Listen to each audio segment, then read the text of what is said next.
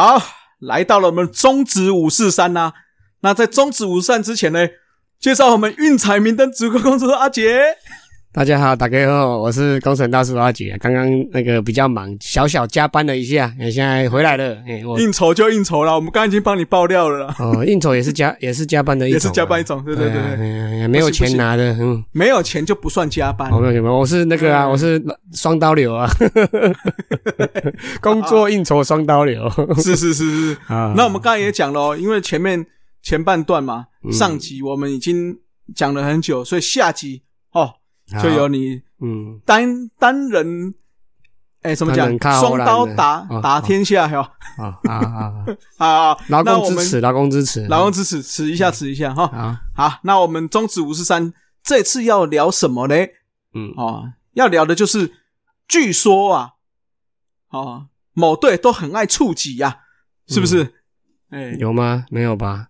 啊，尤其今年我们刚才上半集有聊到说，没有没有弹力球之后，是不是各队的战术会比较多一些呢？当然当然，这是一定。那啊，阿杰有深入的报道哦，没有很没有很深啊，调查了调查调查，来来，让你讲让你讲，嘿，好了哈，因为我们上周有 update 很多，哎，这周你们刚才没有讲嘛？我觉得很多那个个人奖项一片都是上上周了，上上周了，上上周一片都是乐天的呀。对对对啊！不过其实这一两年有一个又有一个特殊的记录在悄悄的进行中，不过它比较哈扣的啦，可能在奖项上不会出现的。哎呀，我悄悄的在进行中啦，悄悄的在反转，在在校正回归当中啦。啊，嗯，因为前几年炒得很凶的弹力球嘛，然后加上这些什么重量训练啊，越来越越越科学化嘛，然后强力棒球啊，飞球革命啊，然后包括球具也越来越多样化，越来越精致嘛。哦，所以中职在二零一五年到二零二零年这六年当中哦，不管是场均得分或者是场均的全垒打数，都来到了史上新高，而且高出很多，而且多了好几个那种那种有点吊诡的四成打者嘛，所以火腿就被害了嘛。嗯，对对，最最大的受害者，嗯，对，啊，那也被球迷称为“欢乐联盟”嘛，对不对？嗯，是是，打击联盟之类的啊。不过扣除这几年哦，其实毕竟台湾的棒球还是有受到日本棒球的引进跟一些熏陶嘛，哦，那也常常对战嘛。那其实打带跑跟触及的战术还是比较多的啦，哦，所以这一两年换回较为一般的非我我们讲叫非弹力球啦。哦，之后那中职又又再一次回归到我们一般对棒球战术的认识跟棒球原貌的重现啦。哦，那中职打了三十几年嘛，你们要不要猜一下看看，说一场比赛大概有几次的触及牺牲牺牲触及成功？嗯，诶，两队加起来吗？对对对，三次，三次哦，差不多吧。就是如果打到后半段，两队都有一点机会，那就各一次嘛。那可能其中一队。赢的那一队或输落后那一队，可能有机会又多一次，嗯，差不多吧。大大大概大家都认为是三次，就是大概应该是说，如果是一边一次左右就对了啦。对啦，应该说以前那个年代可能一上来就出那很多次，是。可是现在大家都知道说，啊，可能前几局大家还是会强攻嘛，嗯，哎，那可能到七八九这样子。对，不过我们常常讲的点种触种哈，讲讲说我们常常在短打干嘛的哈，其实可能。呃，平均数字跟听友们还有你，你刚才讲的这数字嘛，哦，其实有有一点点不一样的。哎呀，其实一场比赛平均才一点二一次而已啦，其实其实并不多，嗯，它并不多啊，都是在某一队，不是不是，哎，都是在某一队啊。这个可以分为前半段啦，然后前前后半段啊。二零零六年以前大概就是一点五次上下啦。哦，那二零零七年一些海归的回来，开始回来，而且大联盟的转播越来越多嘛，强力棒球潮流开始，那牺牲触及就渐渐的下滑，哦，就是从一点五次慢慢一直下滑，一直下滑，到二零一五年到二零二零年使用弹力球之间呢，在在这六年连续都是一以下，嗯，合理，就是二零零六年以前都是一点五嘛，那二零零七年开始慢慢降降降降降，降到二零一五年降到一以下，一直到二零二零年都是一以下，好，那在二零二一年换回。正常的球之后，哎，马上又回到一以上的平均值上去了，合理的哈。因为对对，弹力球那一年，我即使赢一分，还不一定会赢。公灯啊呀，对啊，对啊，对啊。那个郑总好像也在在那个狗飞火车里面有讲嘛，我都怕都怕灯啊呀，对啊，干嘛出？干嘛要出？对啊。那我我这边也来讲一下我自己的看法，因为我打球算算蛮长的嘛，哦，然后也是。哦，对啊，时间蛮长的啦，时间蛮长的啦，哎，不是不是那个器官蛮长的，哎哎 哦，就是就是时间蛮长的，然后也是一路从以前就是小学就是常常短打嘛，打代跑之类的，哦，然后一路到我们高中大学就开始用猫的嘛，猫打机嘛，因为铝棒嘛，那个什么麦肯那一些的嘛，嗯，都削打机嘛，哦，啊，到后来进职业不是进职业了，诶，出社会之后又换回打木棒的时代嘛，又开始怕电嘛，开始练推打嘛。嗯，那我这边讲一下我自己一直以来的看法，因为我们也是经历过很多很很多的技术的转移啦。好，那我自己的看法是，强力棒球跟追求羊角虽然看起来是很过瘾啊，对球迷来说是很吸睛啊。哦，那直棒直棒长期的赛季这样靠这样这样，我觉得也是 OK，也是合理吧。哦，就是反正它是直棒长期的赛季，它是大量用分数、大量用数据去累积嘛。啊，但是如果是当短兵相接，或者是一场定生死、一分定胜负的时候，或者是一球。就要决定胜负的时候，然后或是或者是遇到对方类似说对方赛扬奖赛扬级的巨头的时候，其实使用战术去抢这一分两分哦，我个人觉得还是比较务实的做法啦。对啊，这个我想当过教练的，或者是当过神拜的，当过学长的，带过队的，或者是打过短期杯赛，我当过队长的这种哦，我觉得应该都有可以体会，可以体会到我讲的这句话啦。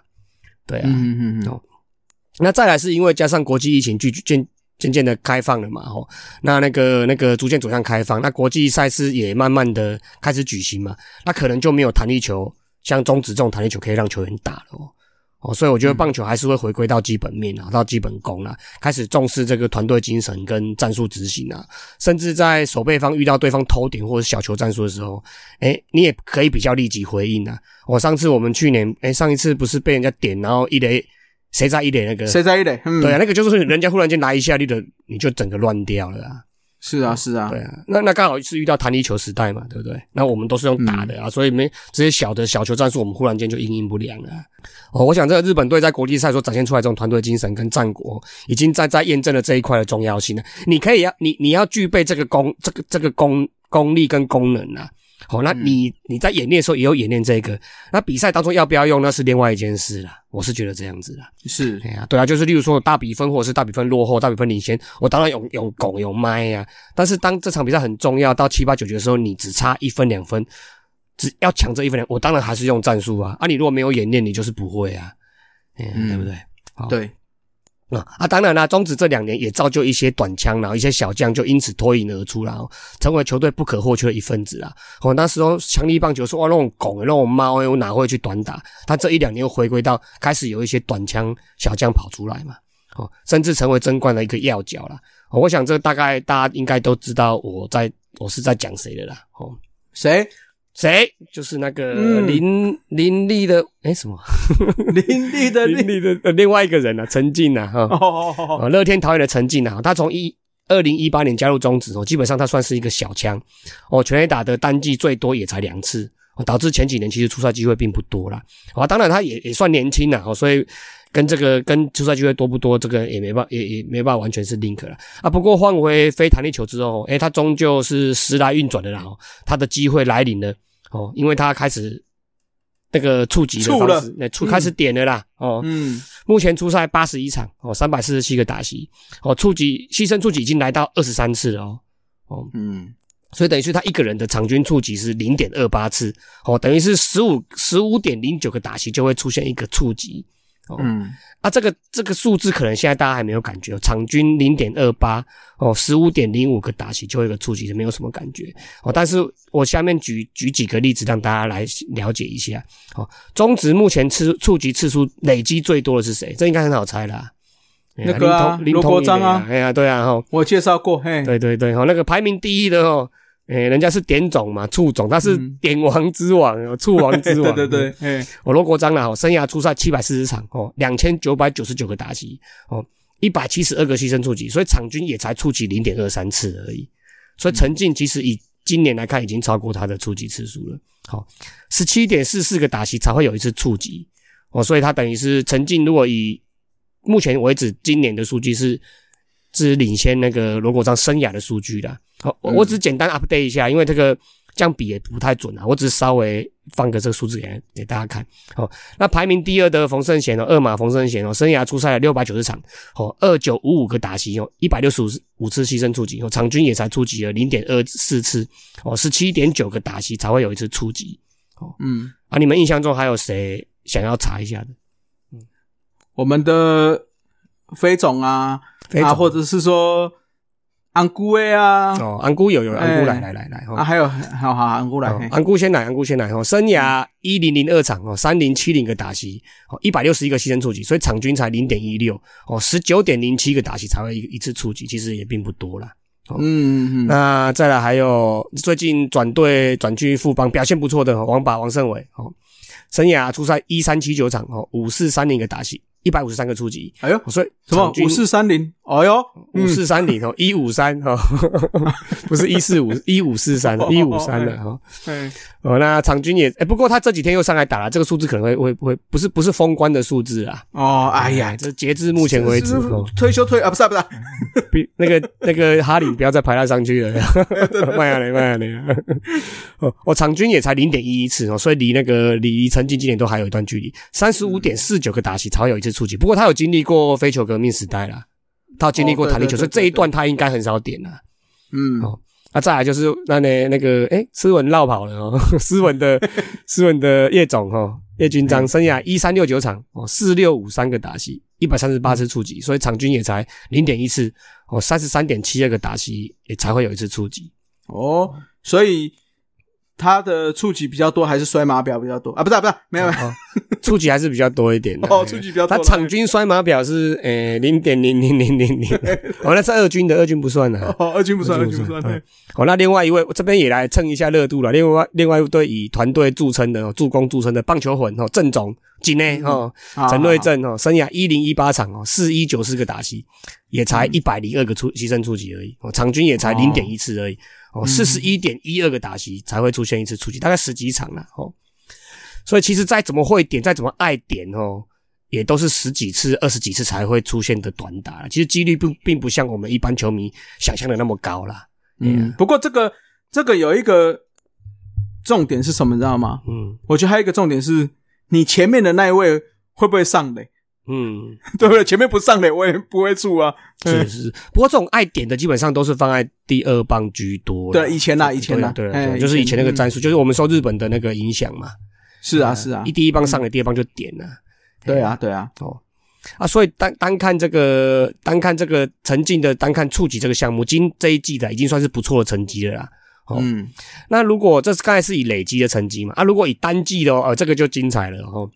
单季平均次数来说，这个就就有大家印象中的那种感觉了哦。因为当初单季平均次数来说，当初还是直棒初期那个时候，真正草创那个年代哦，那战术运用的很多，而且也比较多日系的教练嘛，日日籍的教练，那日系的球风嘛。对啊，加上科技没那么发达啊，那个重量训练也没那么多啊，禽收也没那么重，所以卡塞加嘛啊，投手球路也不太。以前一四级就很快了啊。哦，现在一四级勇怕勇怕后胜诶，对不对？嗯嗯。哦，所以那时候就是想抢一分是一分的观念之下，触及的次数真的是又多又频繁了。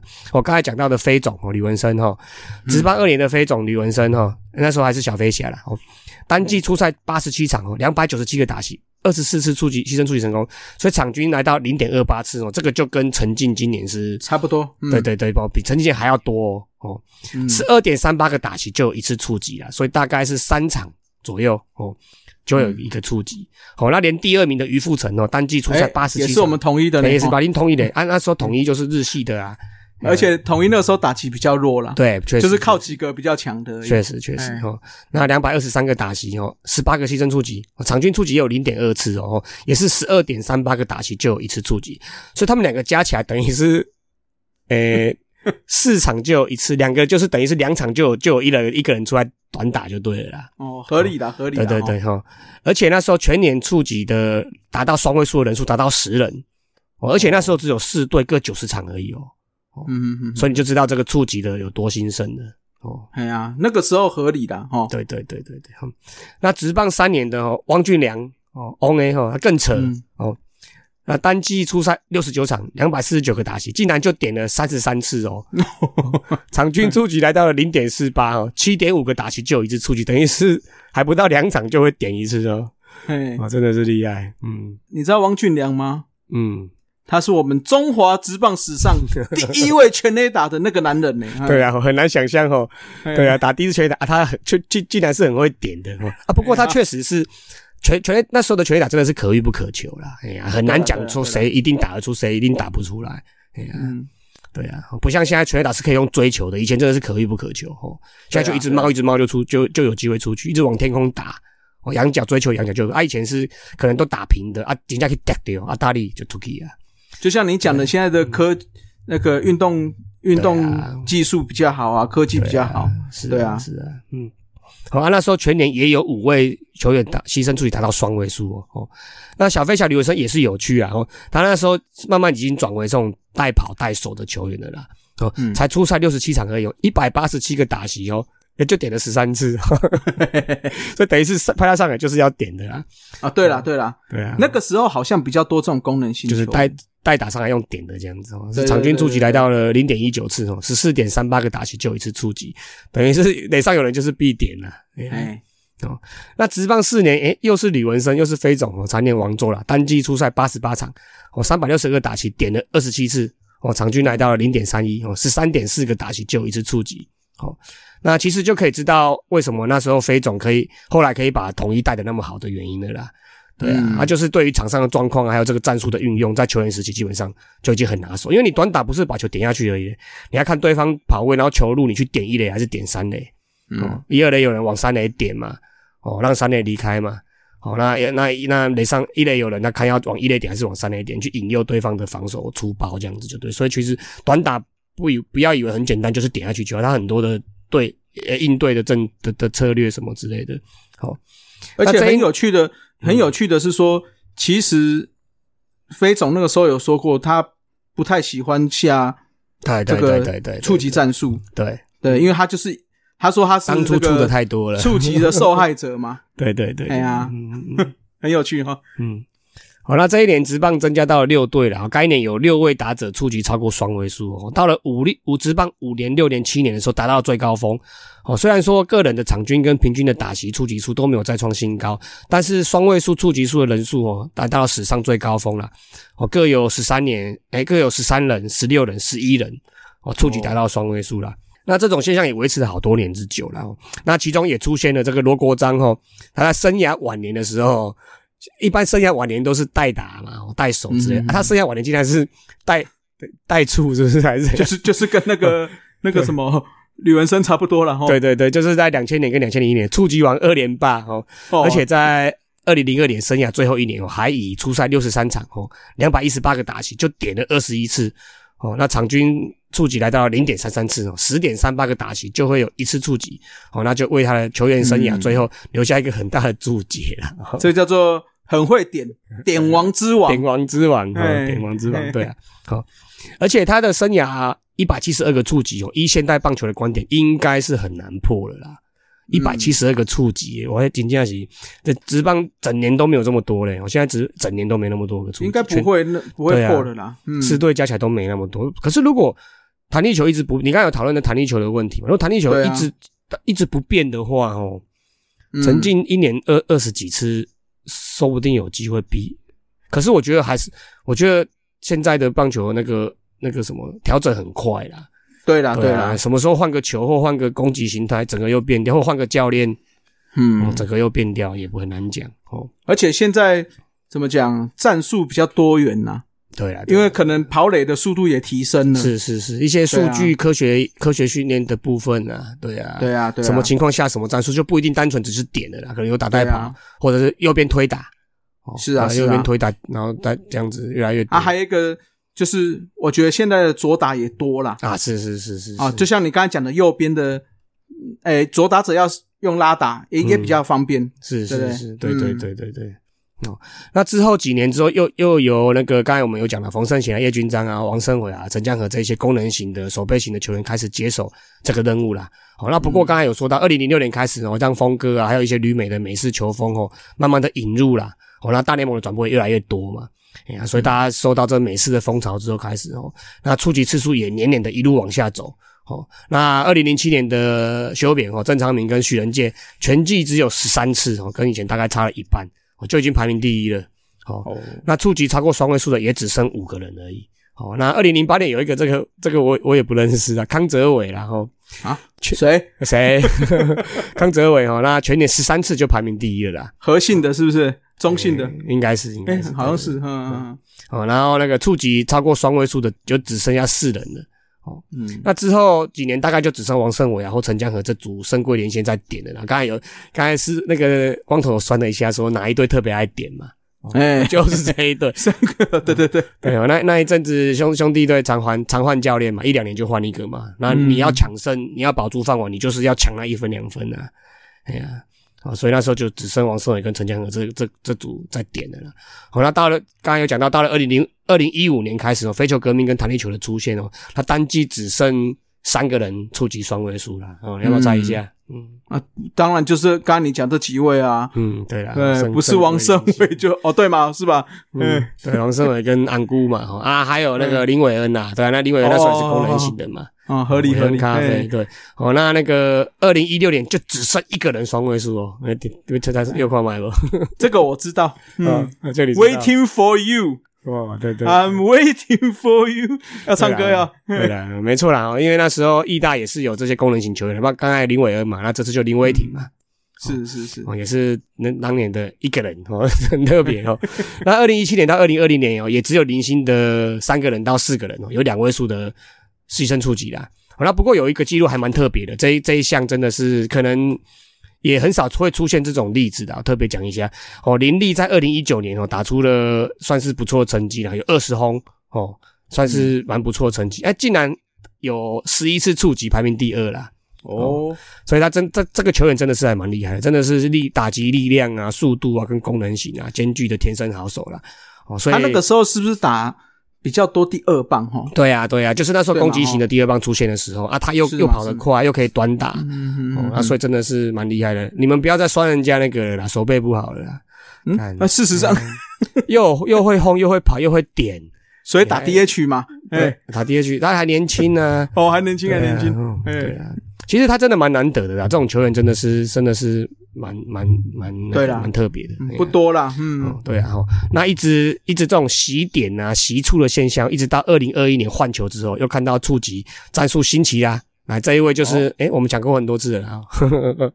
哦，竹节啊，炸竹哦，炸竹，对对对，林竹节，对哦，出赛呃九十六场哦，两百九十四个打席，点了十九次哦，场均就回到我们刚才好几年前讲的啦，飞总啊，哦，罗国章这个年代，场均数以到达零点一九次哦，十五点四七个打席有有一次触及啦，哦，那全年也有七位打者哦触及达到双位数，所以慢慢又恢复到这种我们所认知的这种传统棒球的比赛原貌了。哦，传统棒球一些打击数据啦，哦，那当年我觉得某种程度是因为，诶，林祖杰的打击真的太弱了。是啊，是啊，是啊，是啊，对啊，所以，所以人家说什么不要点全全力轰，可是遇到这种功能型的，他虽出奥康，他的虽处就是三振而已啊。那 你再让他点不是更好吗？他只有弯处了，弯处，对啊，你要要他全力挥起，他就只能三振而已啊，甚至连保送可能都等不到啊。啊，打到可能还鸟滚双杀，好像是这样哦。哎呀，那干脆就让他点，那恢复这个比赛原貌也很好啊。对了，对了，对了，对啊。而且他就是因为刚好队形嘛，缺游击手嘛，那他刚冲出来点，就回到当初飞总吕罗国章那时候的队形了。哎呦，哦，原来是这样哦。对啊，就是那个队形啊，我觉得就是那个队形啊。哎呀，你真的不能打，你还要硬打，那不是锤戏。对，这个深思熟虑下的选择呢？哈，嗯嗯，对啊，对啊，那那那个什么，那个那个当年的一些打击数据哦，尤其是出现四成打者的那几年哦，让很多球迷到现在还在酸嘛。哦，连郑总也也曾经说过，弹力球让真正的棒球员貌不见了嘛。嗯，所以，哎呀，所以我我是觉得棒球的原貌，虽然说短打它的在直棒还是少用一点短打，但是像我刚才讲的啦，我就是说你要具备这个能力。要用不用看状况，对啊，中华职棒就是十二局一定会合局的嘛。啊，我到第十二局的我没有人出局，我上垒我还不点，我我遇遇到林祖杰，遇到陈金忠，我不点吗？我点啊，我怎么样都点啊。遇到林遇到林敬凯这种的，我遇到江坤宇中，我一定点啊，我没安诺啊。嗯嗯，对啊，他点下去之后，然后再再一个高飞牺牲打就再一个就打不出去。哎，锅贴 啊，对对对对对，哎，我这边分享一下我的例子啦。哦，我现在在练球的时候，我们有个复合式打击训练呐。哦，就是我这一棒的打十颗嘛，我最后一颗让他上垒嘛。嗯，轮到下一棒打击的时候，我第一球到垒，哦，然后第二球叫打者打二垒打一垒，就是往地上砍，让二垒那个跑上三垒。哦，那第三球打高飞机人打。嗯，对，就是练习这种基本功。了啊我比赛要不要用，我是另外一回事啊。如果真的遇到比赛的时候，我就是零比零，第六局下半了，我上垒了，我就是要用啊。啊，你没有练过，你一定不会啊。就是要用的时候才用的，要才有办法。是啊，练习的时候要练啊。那手背演练也有也有一个课程是被短打的时候，我二垒要怎么二垒有几要怎么补位，三垒一垒投手要怎么回来，捕手要怎么怎么指挥啊？我要练练起来啊，顺便是练体能嘛，因为那个折返跑嘛，练体能。对对啊，对方要不要用，会不会用到，那是对方的事情啊。我们至少具备这个能力的。嗯，嘿呀嘿呀，哦，这个我我觉得这这这个目前看来，这个哦跟。呃，那个跟去年的状况类似，就是慢慢这种会会恢复到棒球的原貌了。我想说过几年，如果再来看这些数据哦，也可以让这个整个职棒的风气跟球风的改变做一个很大注解了，是球迷一个很大的讨论的话题了。是的，是的，花花样就多，比赛的样貌会比较多了。美国职棒最近不是也一直用规则，一直用其他的改变来让比赛样貌回到，也不要说回到以前，就是不要跟现在一样了。因为现在就不要只有全垒打啦，全垒打三振就追出奥康嘛，那打进场内的球变很少，那 nice play 也变很少。是是是，对啊，打给拢夹个短扣短扣诶，啊跑垒这东西卡都绕拐掉绕掉，这只是看到很多绕垒的时候脚都扭到啊。对啊对啊，嗯对啊，我是觉得今年的系数真的是太低啦。嗯哦，就是我我还是觉得是，诶不能像弹力球这么高，但是也不要说低到说哇。十轰，你现在就就已经是全垒打，就就看领先者。对，就看。其实我觉得，我我不知道中指有没有做这一点啊，我是不知道啦。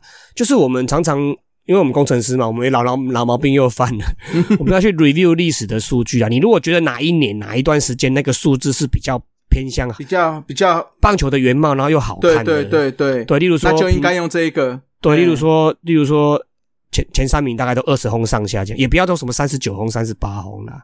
就大概二十轰上下，这一因为因为中指的场数比较少，一百二十场嘛。对啊，那如果二十几轰，大概二十二到二十五是全垒打王。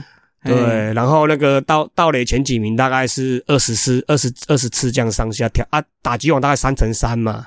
对啊，对，类似这次把它把它看怎么调整调整到，然后防御率王大概二点多三左右嘛。然后，渗透王十二到十五场这样子，把它看怎么方式把它。累积到这个这个这个这个大家认知的这个棒球的原貌，我觉得是比较有趣的啦。也也不要说像直棒初期那一直点一直点啊，就是把它调整到你觉得哪几年最好看，或者是投票球迷觉得哪几年，我们就去回归到那几年的。我相信弹力球那一段时间应该不不好看的哈。嗯，对，你会觉得说，哎，好像怎么打都对啊，就是应该说比赛会拖得很长。对啊。你们刚才讲的那个，讲的那个完全全垒打嘛？对，对，也是天时地利人。哎，应该应该说，今年这一场是刚好天时地利人和，又有风嘛？对对，刚好出去嘛。啊，如果是像这就这就叫可遇不可求嘛。这这个就棒球的美感了。啊，你如果回到刚才第一个是二零一七年那时候一场六七轰那个嘛？对啊，那个就变我追求长打，我我想办到我就办得到的。那其实这样就不好看的。是啊，是啊，而且我觉得。某种程度对投手真的不是很公平，对啊，啊那那那个中职也缺本土投手也扶不起来啊，因为高中可能末端好的球杰出球员都跑去练打者了，对啊对啊。对啊，所以还是要平衡呐，嗯，所以就是说总归一句是平衡呐，总归一句最大受害者还是火腿是吧？目前目前呐，目前啊，搞不好明年就 K K 笑了，难讲啊。哎，问题是是回来踢下还是？哦，不好说，不好说了。嘿，嗯好了，这个就是我们阿姐特别有去查的这个我我我触及数据。对了，我对于那个工程师背景嘛，对于这种，而且自己比较爱实施实实行一些小战术嘛，所以打小球嘛，自己也是功能型球员嘛，所以对这个估摸几点嘛，来 大家喜欢就慢慢品尝一下。所以这个就是我们刚。